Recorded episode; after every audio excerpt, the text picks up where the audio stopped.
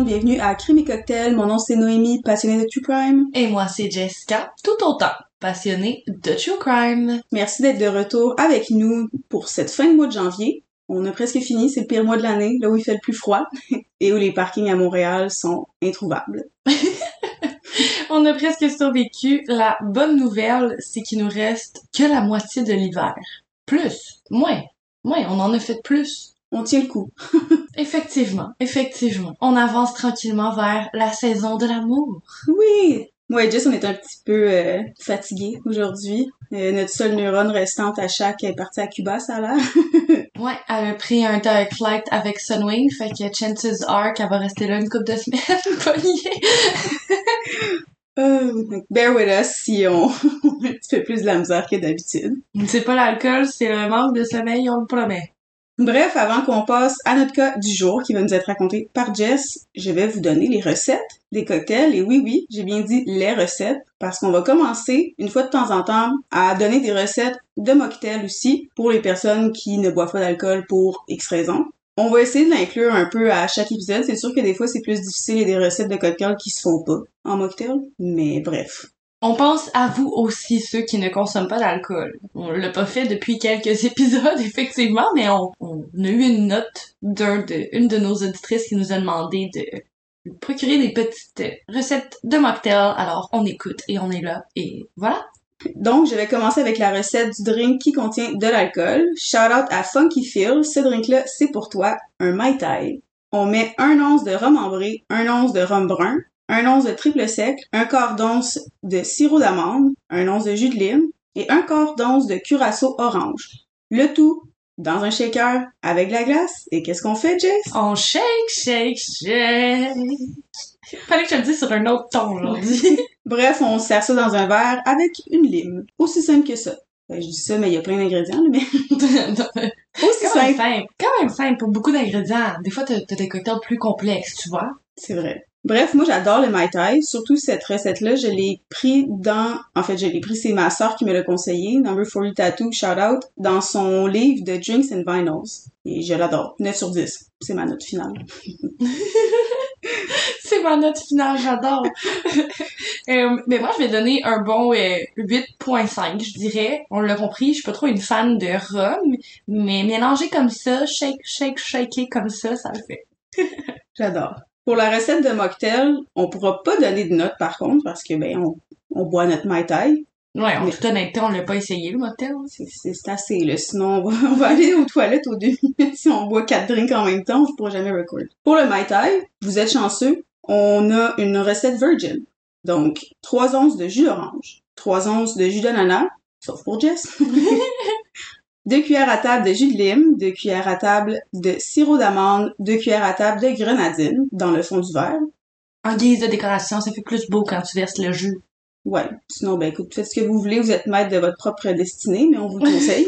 Allongez le drink avec de l'eau tonique ou avec de l'eau pétillante. Vous pouvez décorer avec des oranges, des limes ou même des petites cerises à cocktail. Bref, euh, chin-chin. Cheers! Alors, mes sources pour le cas d'aujourd'hui sont blacklivesmatter.com, blackpast.org, KU11.com, tvguidetime.com, WFAA.com, TexasTribune.com, Heavy.com et ABC News. Ah oui, non, il y a aussi CNN, pardonnez-moi. ABC News et CNN. Excuse-toi, plus recommence plus. Ok, pardon! en 2013, trois activistes d'origine afro-américaine créent un mouvement qui se veut politique à la base. Elles vont le nommer le Black Lives Matter. Ces trois femmes courageuses, passionnées et déterminées, ce sont Alicia Garza, Patrice Collers et Opal Tometi. Elles créent ce mouvement après la mort tragique de Trayvon Martin, qui a été sauvagement assassiné par un homme d'origine latino-américaine alors qu'il marchait dans la rue. Plus spécifiquement, elles ont créé ce mouvement de solidarité après que son meurtrier, George Zimmerman, ait été acquitté de son meurtre. Au début, il s'agit principalement d'un mouvement afin de venir en aide aux victimes du racisme systémique. Parce que oui, même si François Legault croit que c'est un phénomène inexistant, ça existe. Aux États-Unis, au Canada, au Québec, en France, partout. En 2014, Mike Brown, un homme afro-américain de 18 ans, perd la vie. Il se fait tuer par l'officier Darren Wilson. La révolte se prépare.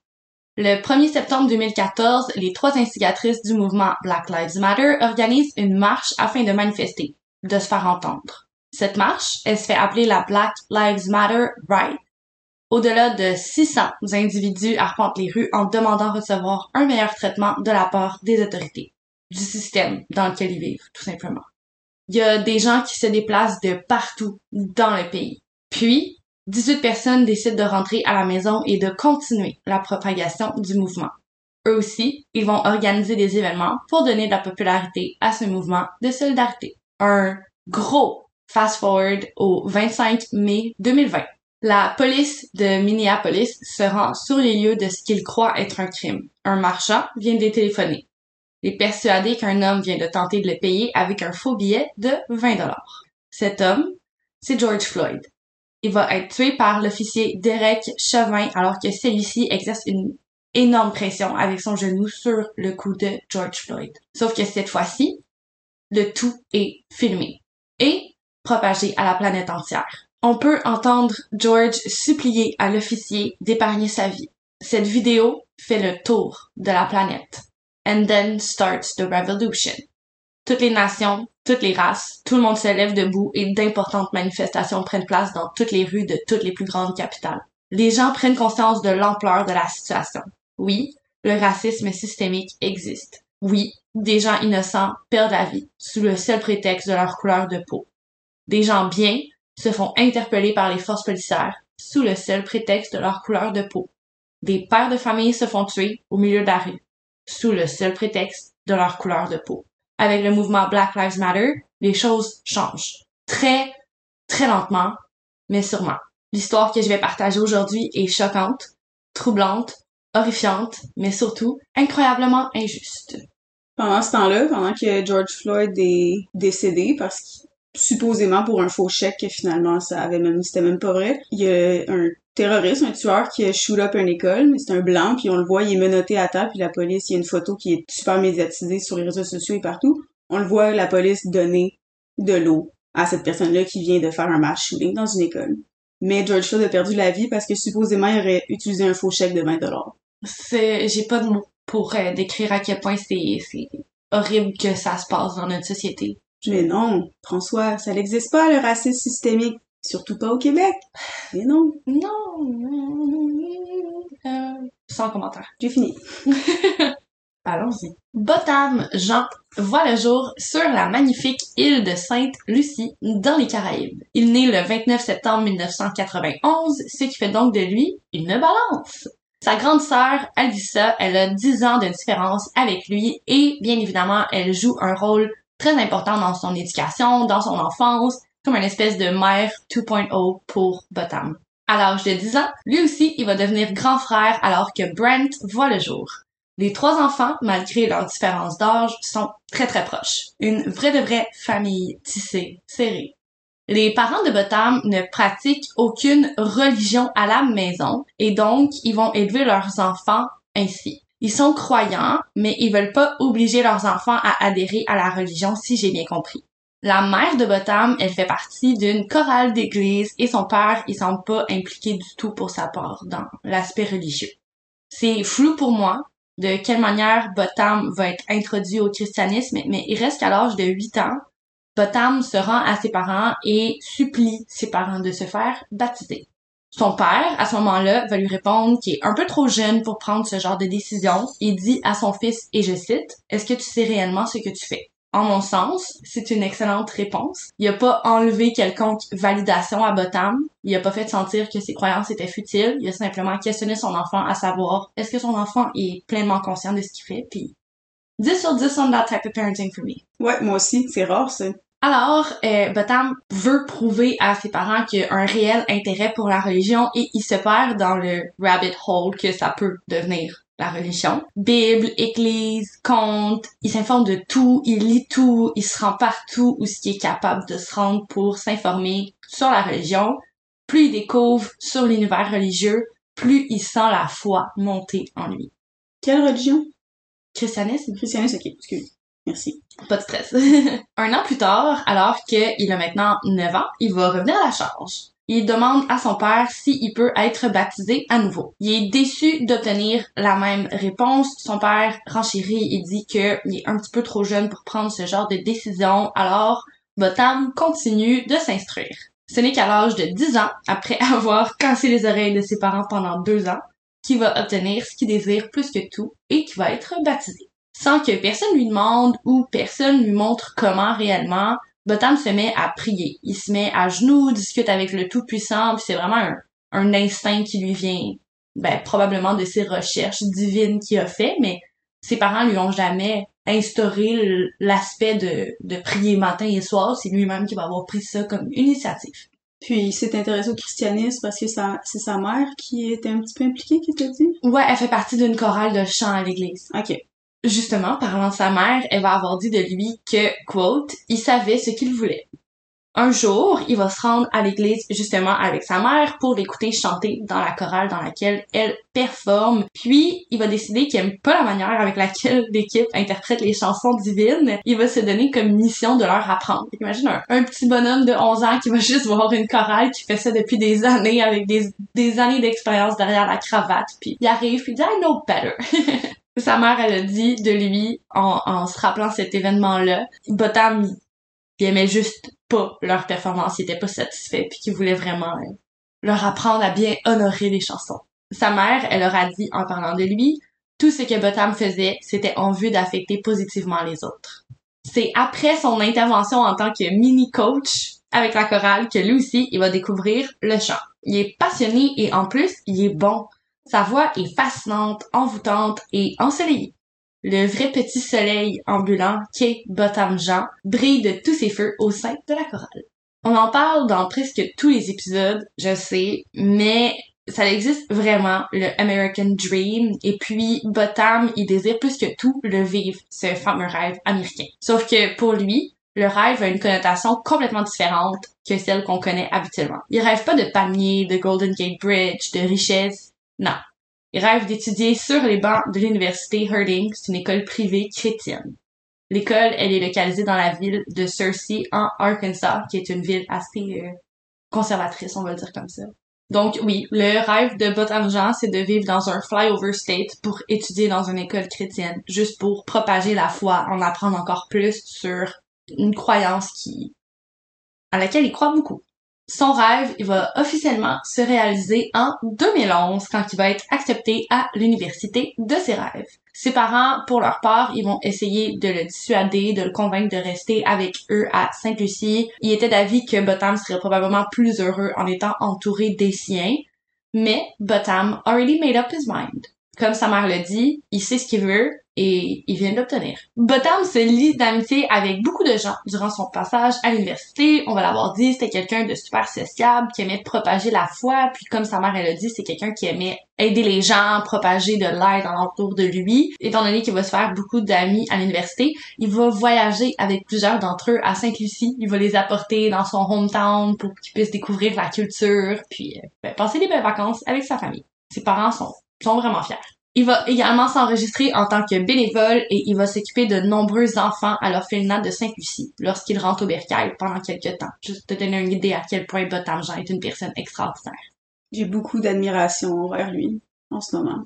Moi aussi. Botam Jean, c'est quelqu'un qui est un bon vivant, il est positif, il est joyeux, il est passionné, il est attentionné et il veut juste propager le bonheur qu'il ressent alentour de lui. Il veut apprendre aux gens que le bonheur, c'est toi qui le choisis et il fait très très bien. Sur le campus, il s'implique énormément, no surprise, et il se donne à toutes les traditions chrétiennes. Passionné de chant, il va rejoindre la chorale de l'université qui s'appelle les Good News Singers ou les chanteurs des bonnes nouvelles. Encore une fois, il brille de tous les feux.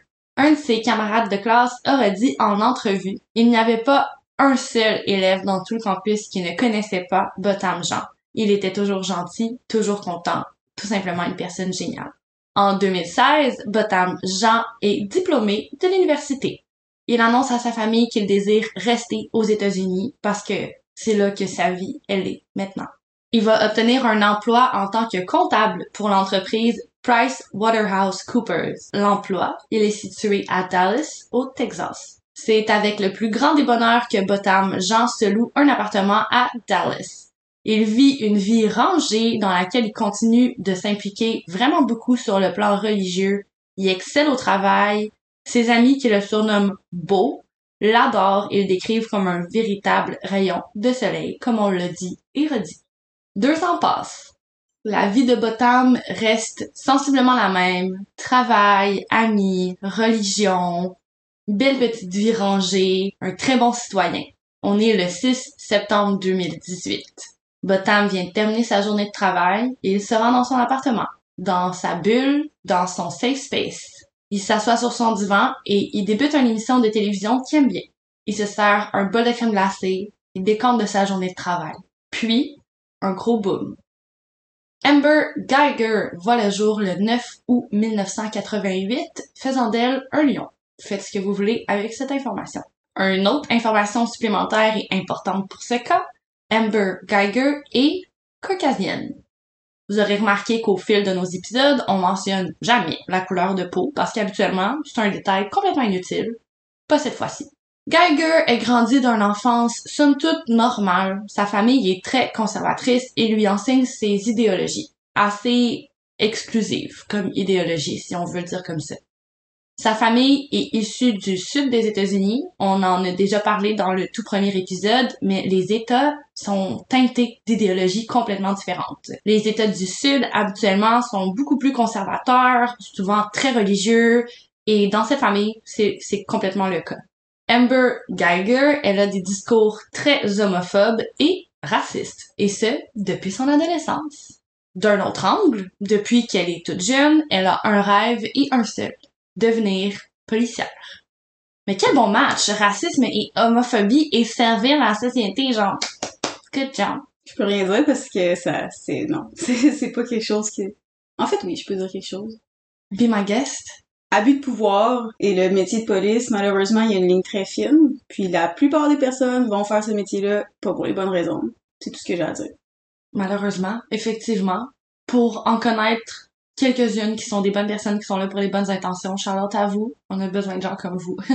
Puis même eux sont enterrés par, euh, you know, la corruption et tout ce, tout ce qui arrive. Même si eux, ils veulent faire des bonnes jobs, il y a eu tellement d'histoires pour ça. Même s'il y a une police qui veut faire un bon travail puis qui est là pour les bonnes raisons, si les 20 autres policiers alentour d'elle sont pas là pour les bonnes raisons, elle va se faire tasser assez vite, là, malheureusement. Hmm. Bref. De retour au programme principal! Donc, pour revenir à Amber Geiger, elle fait tout en son pouvoir pour devenir agente de police. Et ça fonctionne. C'est vers la fin de 2014 qu'elle va débuter sa carrière au sein du département de police de Dallas, au Texas. Elle devient alors l'officière Amber Geiger matricule 10702. De ce que j'ai compris, elle passe les trois premières années de sa carrière en tant que patrouilleuse, patrouilleur bref, elle patrouille, puis elle obtient une promotion et elle est transférée dans l'équipe de lutte contre la criminalité. Ses collègues la considèrent comme un employé modèle et une excellente policière. Le 12 mai 2017, l'escouade dont elle fait partie est appelée à se rendre sur les lieux d'un possible crime. En fait, une femme qui était recherchée par les autorités policières est suspectée d'être à l'intérieur d'un domicile. L'équipe d'intervention arrive sur les lieux et, bingo, la femme est bel et bien sur les lieux. Elle est cependant assise à l'intérieur d'un véhicule et elle est du côté passager. Un homme inconnu prend place derrière le volant et un autre homme inconnu est assis à l'arrière de la voiture. Les agents encerclent le véhicule et demandent aux passagers de ne faire aucun mouvement. Suite de quoi, l'homme qui était au volant de la voiture ouvre la portière et sort. Euh, c'était pas ça les instructions. Là. Puisque les policiers avaient donné l'ordre de ne pas bouger, ils le mettent en joue. S'ensuit une altercation entre les agents de la paix et entre l'individu qui était à ce moment-là inconnu des autorités. Donc eux, ils se font challenger par quelqu'un qui ont aucune idée qui c'est, c'est même pas la raison pour laquelle ils s'étaient présentés au domicile ma abord. Et lors de cette altercation physique, l'individu en question réussit à mettre la main sur le teaser d'Amber Geiger et il s'apprête à lui donner un choc. Elle décide de frapper en premier. Elle tire son arme en direction de l'individu et elle le touche. Cet homme, c'est un homme d'origine latino-américaine. Miraculeusement, il va survivre à ses blessures, mais il va cependant passer les deux prochaines années derrière les barreaux pour avoir possédé de la drogue au moment des faits et pour avoir tenté d'agresser physiquement un policier. La carrière d'Amber Geiger continue comme si rien ne s'était produit. Geiger est en fait très fière d'être l'une des seules femmes de son unité. Elle se sent très puissante et ses collègues lui rappellent jour après jour à quel point c'est donc ben une belle et bonne policière. Elle a une très bonne relation professionnelle, soit dit en passant, avec son partenaire, l'officier Martin Rivera. Bien évidemment, lui aussi, il est caucasien. Moi, je comprends pas ça du monde de même. T'es raciste, t'es homophobe, mais t'es une femme, tu on se fait persécuter depuis le début des temps. Tu peux pas être contre certaines minorités. Moi, ça me mind blonde. Genre, ben, c'est vraiment pas correct tout le temps d'être homophobe, raciste ou whatever, ou euh, sexiste, mais mm. surtout une femme, là, je suis un gros. Gère-toi, là. Moi aussi, ça me décalisse. Il y, y a tellement de sociétés dans lesquelles les femmes persécutent les autres femmes, je suis genre... Allô? Girl power, tu sais.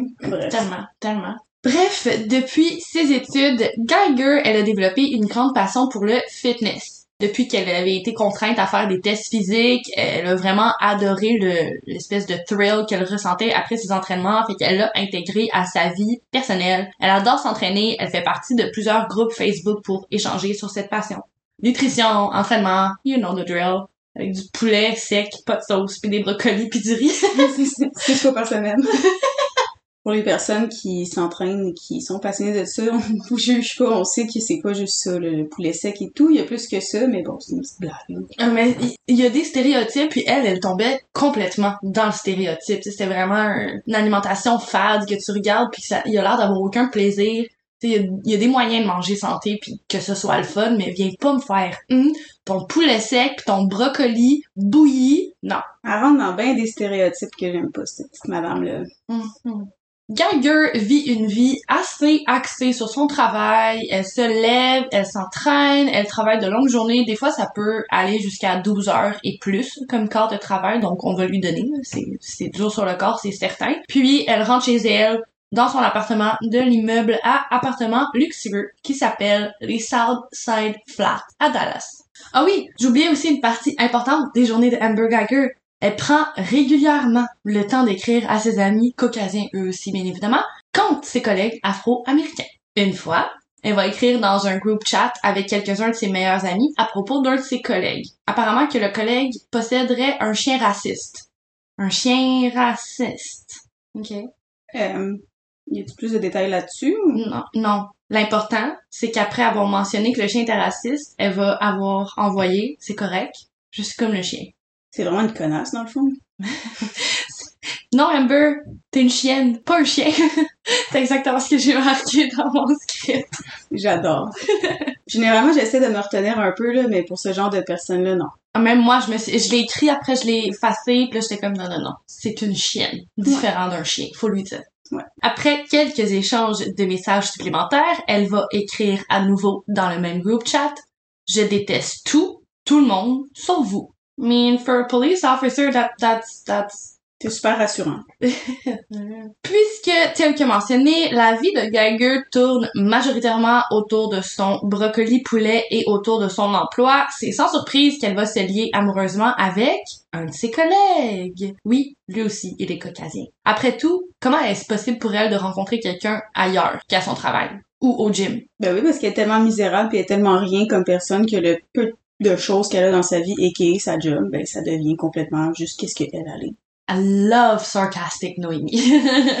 le couple tente de passer le plus de temps possible ensemble, mais comme les deux partagent le même emploi et que c'est un emploi du temps qui est très chargé d'être agent de police, ils se contentent majoritairement de correspondance et de regards langoureux échangés au travail, a.k.a. ils se dévorent du regard puis ils s'envoient des news le soir de retour à sa relation avec son partenaire Martin Rivera, et non partenaire amoureux, mais partenaire de, de travail. Comme je l'ai mentionné, ils ont une très belle relation professionnelle et ils adorent échanger sur leur vie personnelle.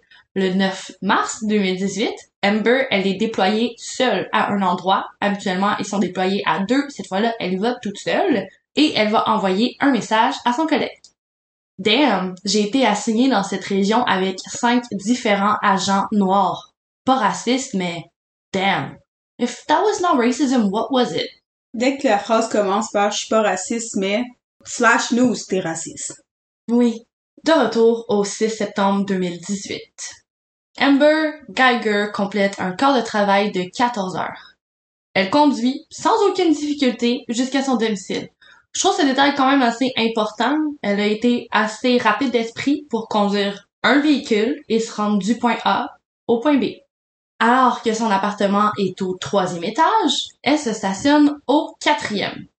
Amber Geiger a donc les capacités cognitives assez éveillées pour conduire jusqu'à chez elle sans une croche, mais elle ne remarque pas qu'elle entre dans le mauvais stationnement. Non, mais c'est difficile, là. 3 puis 4, ça se ressemble tellement, là. Elle ne remarque toujours pas alors qu'elle prend la place de stationnement de quelqu'un d'autre avec littéralement un autre numéro de peinturé sur l'asphalte. Amber Geiger ne remarque toujours rien lorsqu'elle ouvre la porte de l'appartement 1478, celui de Botham Jean, qui, de manière tragique, est situé exactement au même endroit où celui Amber se situe. Seulement, l'appartement d'Amber est un étage plus bas. Amber Geiger ne remarque toujours pas qu'elle se retrouve sur le mauvais étage et dans le mauvais appartement alors qu'elle y entre et qu'elle voit un Botham Jean innocemment en train de manger la crème glacée et décompresser après sa journée de travail.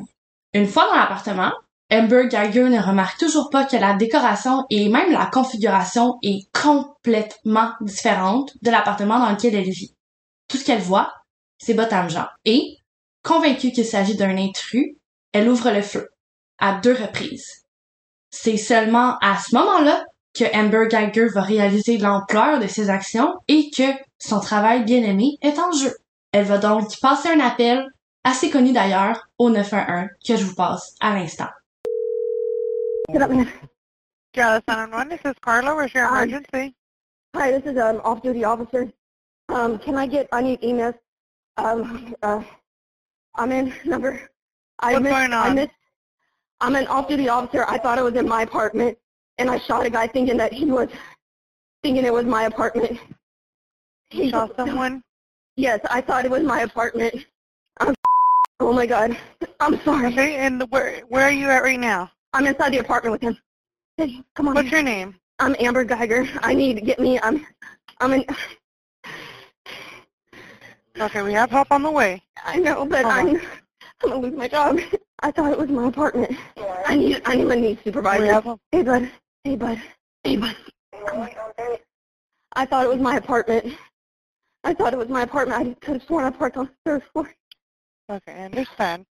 I thought it was my apartment. I thought it was my apartment. Okay, and what what floor are you in right now? The fourth floor. Hey, bud. Hey, bud. They're coming. They're bud. I'm sorry, man. Okay, where was he where was he shot? He's on the top top left. Oh my god, I'm done. I didn't mean to. I didn't mean to. I'm so sorry. Stay with me, bud. She's tired. Hurry. Are I'm you over here, over here. Okay, go ahead and talk to him. No, it's me. It's, I'm off duty. I'm off duty. I I thought they were in my apartment. I thought this was my floor. Bon. Premièrement, je veux noter que Amber Geiger a dit la phrase « Je croyais que c'était mon appartement » 18 fois.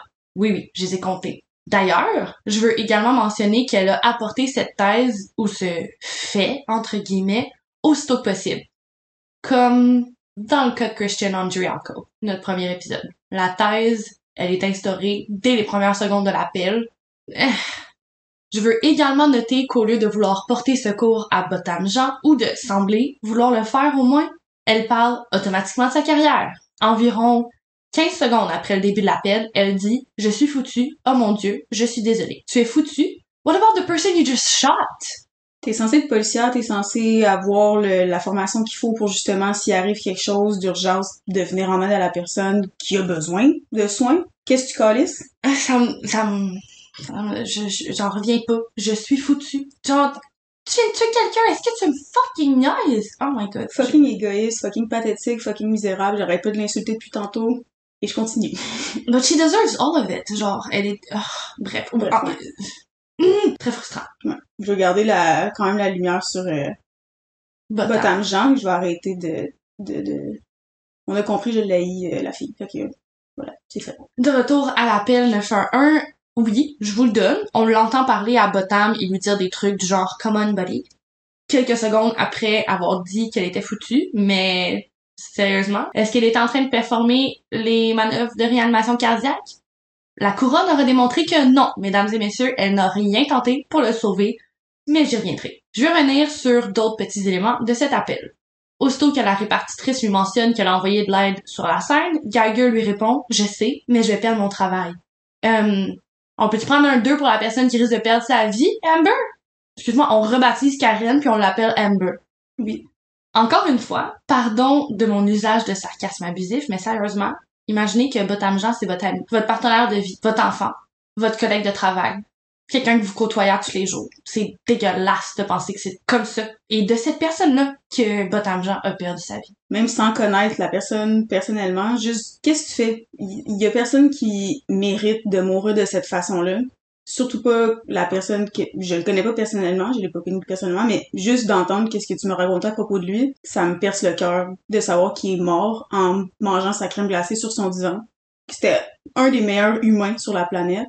Pire affaire, pire affaire. Et vous irez voir d'ailleurs les photos qu'on va publier sur notre Instagram qui comparent l'appartement de Botam et l'appartement de Amber. I mean, you have to be fucking dumb or blind not to see it. Genre, c'est trop... What. Ah! Pardon. Bref, quelques secondes après, dans l'appel, Amber réclame un superviseur. Je veux d'ailleurs mettre l'emphase sur le fait que aussitôt qu'elle s'est fait demander à quel étage elle se trouve, elle répond du tac au tac. The bitch fucking knows! Euh, qui est à l'étage, Oui, qui est pas censé être, là. oui! Elle aurait pu être au deuxième, elle aurait pu être au cinquième. Comment qu'elle a su qu'elle était d'emblée au quatrième? Because she always knew, selon moi. Anyways. Puisque, comme je l'ai mentionné, Geiger n'a pas performé les manœuvres RCR pour tenter de sauver la vie de Botham, les secours ne sont pas en mesure de faire quoi que ce soit pour sauver sa vie. Botham Jean sera tué ce soir du 6 septembre 2018 alors que, comme ma co-animatrice vient de le rappeler, il était en train de manger de la crème glacée dans son appartement, son chez lui pour lequel il travaillait tellement fort, dans lequel il se sentait en sécurité. J'ai un, je peux même pas mettre de mots sur ma rage. On a parlé que les deux appartements étaient complètement différents.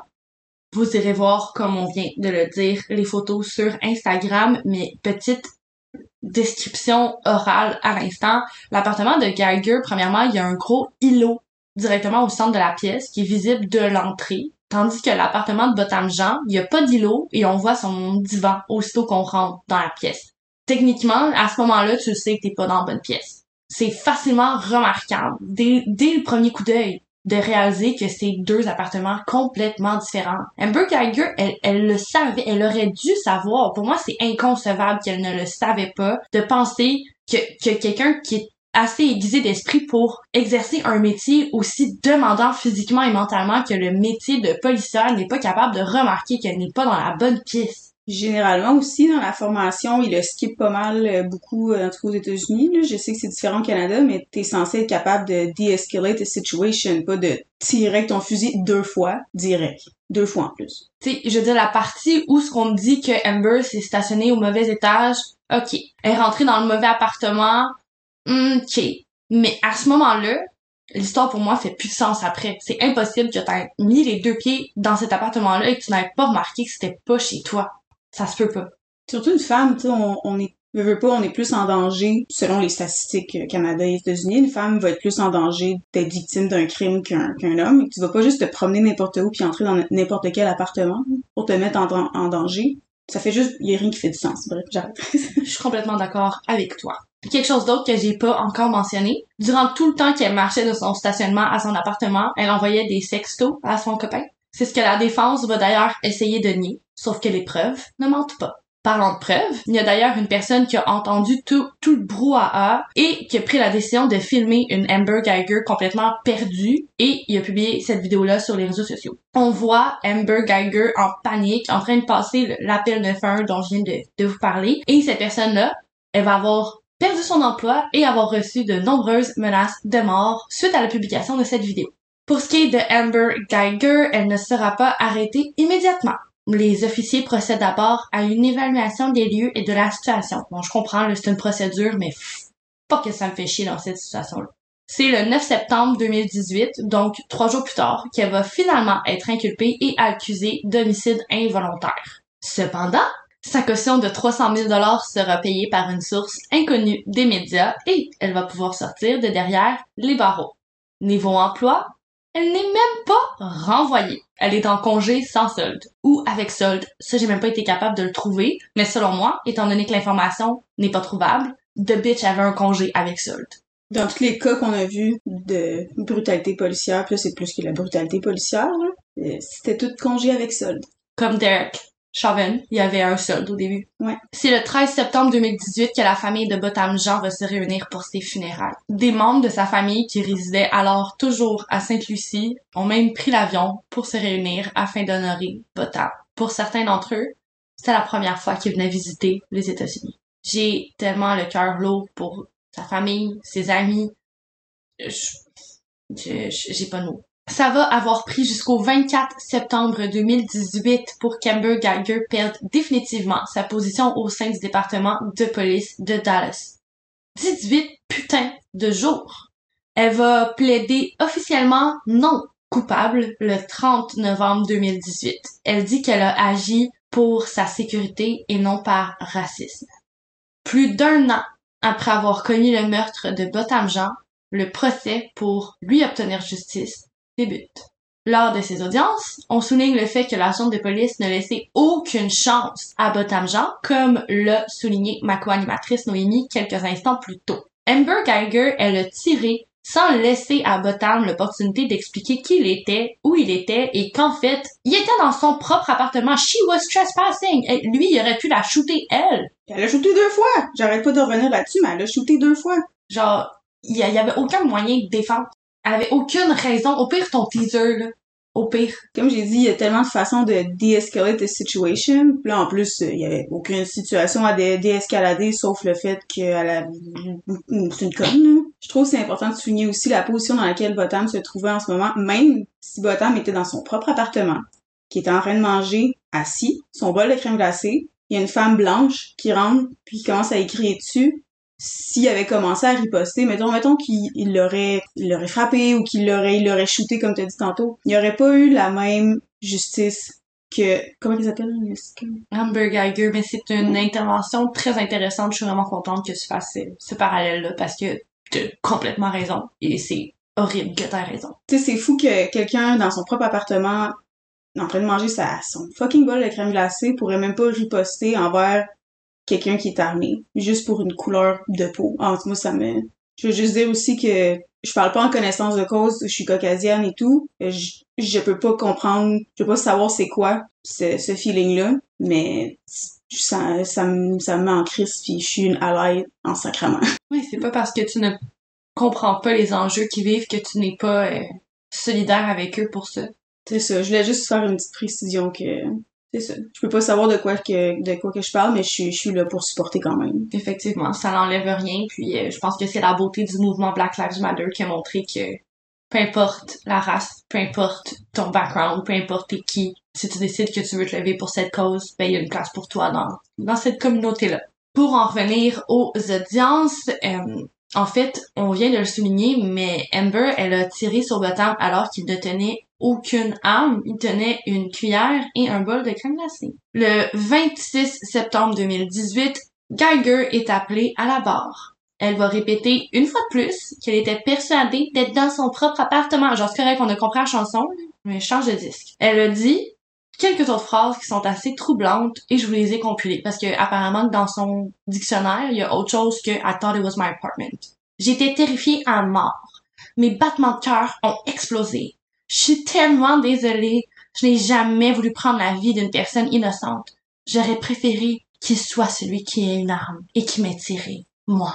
What a load of shit! Les audiences prennent fin le 1er octobre 2019 alors que le jury donne son verdict. Amber Geiger est déclarée coupable du meurtre de Botham Jean. Le 2 octobre 2019, elle reçoit sa sentence. 10 ans. Pardon? 10. Pour homicide involontaire? Hmm, Sans commentaire. On s'entend qu'elle va pas purger sa peine au complet, c'est sûr non plus. À ce jour, elle est encore incarcérée au pénitencier pour femmes de Gatesville, au Texas, le Mountain View Unit. Par contre, vers la fin 2021 et tout au long du début de 2022, elle a tenté de réduire sa peine à l'aide d'une pétition. Can I have a talk with anybody who signed this piece of shit? Généralement, on ne choisit pas la violence, la gang et tout, mais est-ce qu'elle s'est fait péter la gueule en prison? Euh, non, parce que je crois qu'elle est euh, protégée des gardes de sécurité parce qu'ils savent justement qu'elle risque... euh, Déjà là, un, t'es une policière, t'es faite. Deux, t'as tué un homme noir, t'es blanche, you're done. Ouais, non, je pense que je pense qu'elle se fait vraiment protéger à, à ce niveau-là. La bonne nouvelle, c'est qu'en avril 2022, sa demande a été refusée pour réduire sa peine et sa peine est restée à 10 ans. Pour ce qui est de la famille de Botam Jean, bien évidemment, ils sont complètement détruits. Ils ont de la difficulté à se remettre de la tragédie, mais pour quelques-uns, ils ont réussi à pardonner à la vie. Et une scène assez assez reconnue sur les réseaux sociaux, c'est une photo d'un des frères de Botam Jean qui va donner un câlin à Amber Geiger et qui lui dit qu'il la pardonne. Mais comme on a dit dans l'épisode du pont Jean Cartier, on ne sait pas comment on réagirait serait-on confronté à ce genre de situation. On peut pas juger. Moi, je juge Amber, mais je ne pourrais jamais juger la famille de Botam et comment ils réagissent. Moi non plus. Puis si- pour ta propre personne à toi, pardonner, généralement c'est ça, pardonner, c'est pas pour l'autre qu'on le fait, c'est pour nous. J'ai que du, que j'ai que de l'amour pour la famille de Botan. Exactement. J'ai lu une phrase en plus quand je faisais les recherches pour ce cas qui disait tu dois pardonner aux gens, non pas parce que ces gens-là méritent le pardon, mais parce que toi, tu mérites la paix. Et j'ai trouvé ça vraiment beau. Puis c'est exactement ce que tu viens de dire. C'est malheureusement ainsi que se termine cette histoire horriblement injuste. Un énorme merci de vous être rendu jusqu'à la fin. J'espère que cette histoire va vous avoir interpellé autant que ça nous a interpellé. Et j'espère que vous prendrez le temps de mentionner combien Botam Jean a vécu une mort horriblement injuste et à quel point Amber Geiger est une femme mesquine qui présentait beaucoup de signes de racisme et qui pensait davantage à sauver sa job plutôt que de sauver un citoyen, alors que son mandat, c'était de protéger et de servir. Encore une fois, un gros merci de vous être rendu jusqu'à la fin et pour faire honneur à notre tradition, No, est-ce que tu veux me faire un petit teaser pour l'épisode de la semaine prochaine? Oui, je me remets de mes émotions, désolée. Pour la semaine prochaine, c'est mon épisode spécial. Je suis vraiment contente de sortir cet épisode-là. J'ai fait énormément de recherches. C'est un épisode qui va être très différent de, des épisodes qu'on fait généralement. Moi, je trouve que ça va intéresser tout le monde. Euh, je mêle un peu le true crime, le mystère, l'océan, l'histoire, la science, tout ensemble. Et je trouve que c'est un, un mix euh, de cocktails assez, euh, assez intéressant. J'en dirai pas plus parce que je veux, euh, je veux garder un peu de suspense et je veux pas dévoiler mon punch jusqu'à la semaine prochaine. Mais je crois que vous allez aimer ça. Alors, on se dit à la semaine prochaine, hein? Créer mes cocktails! Cheers, guys! Chin chin!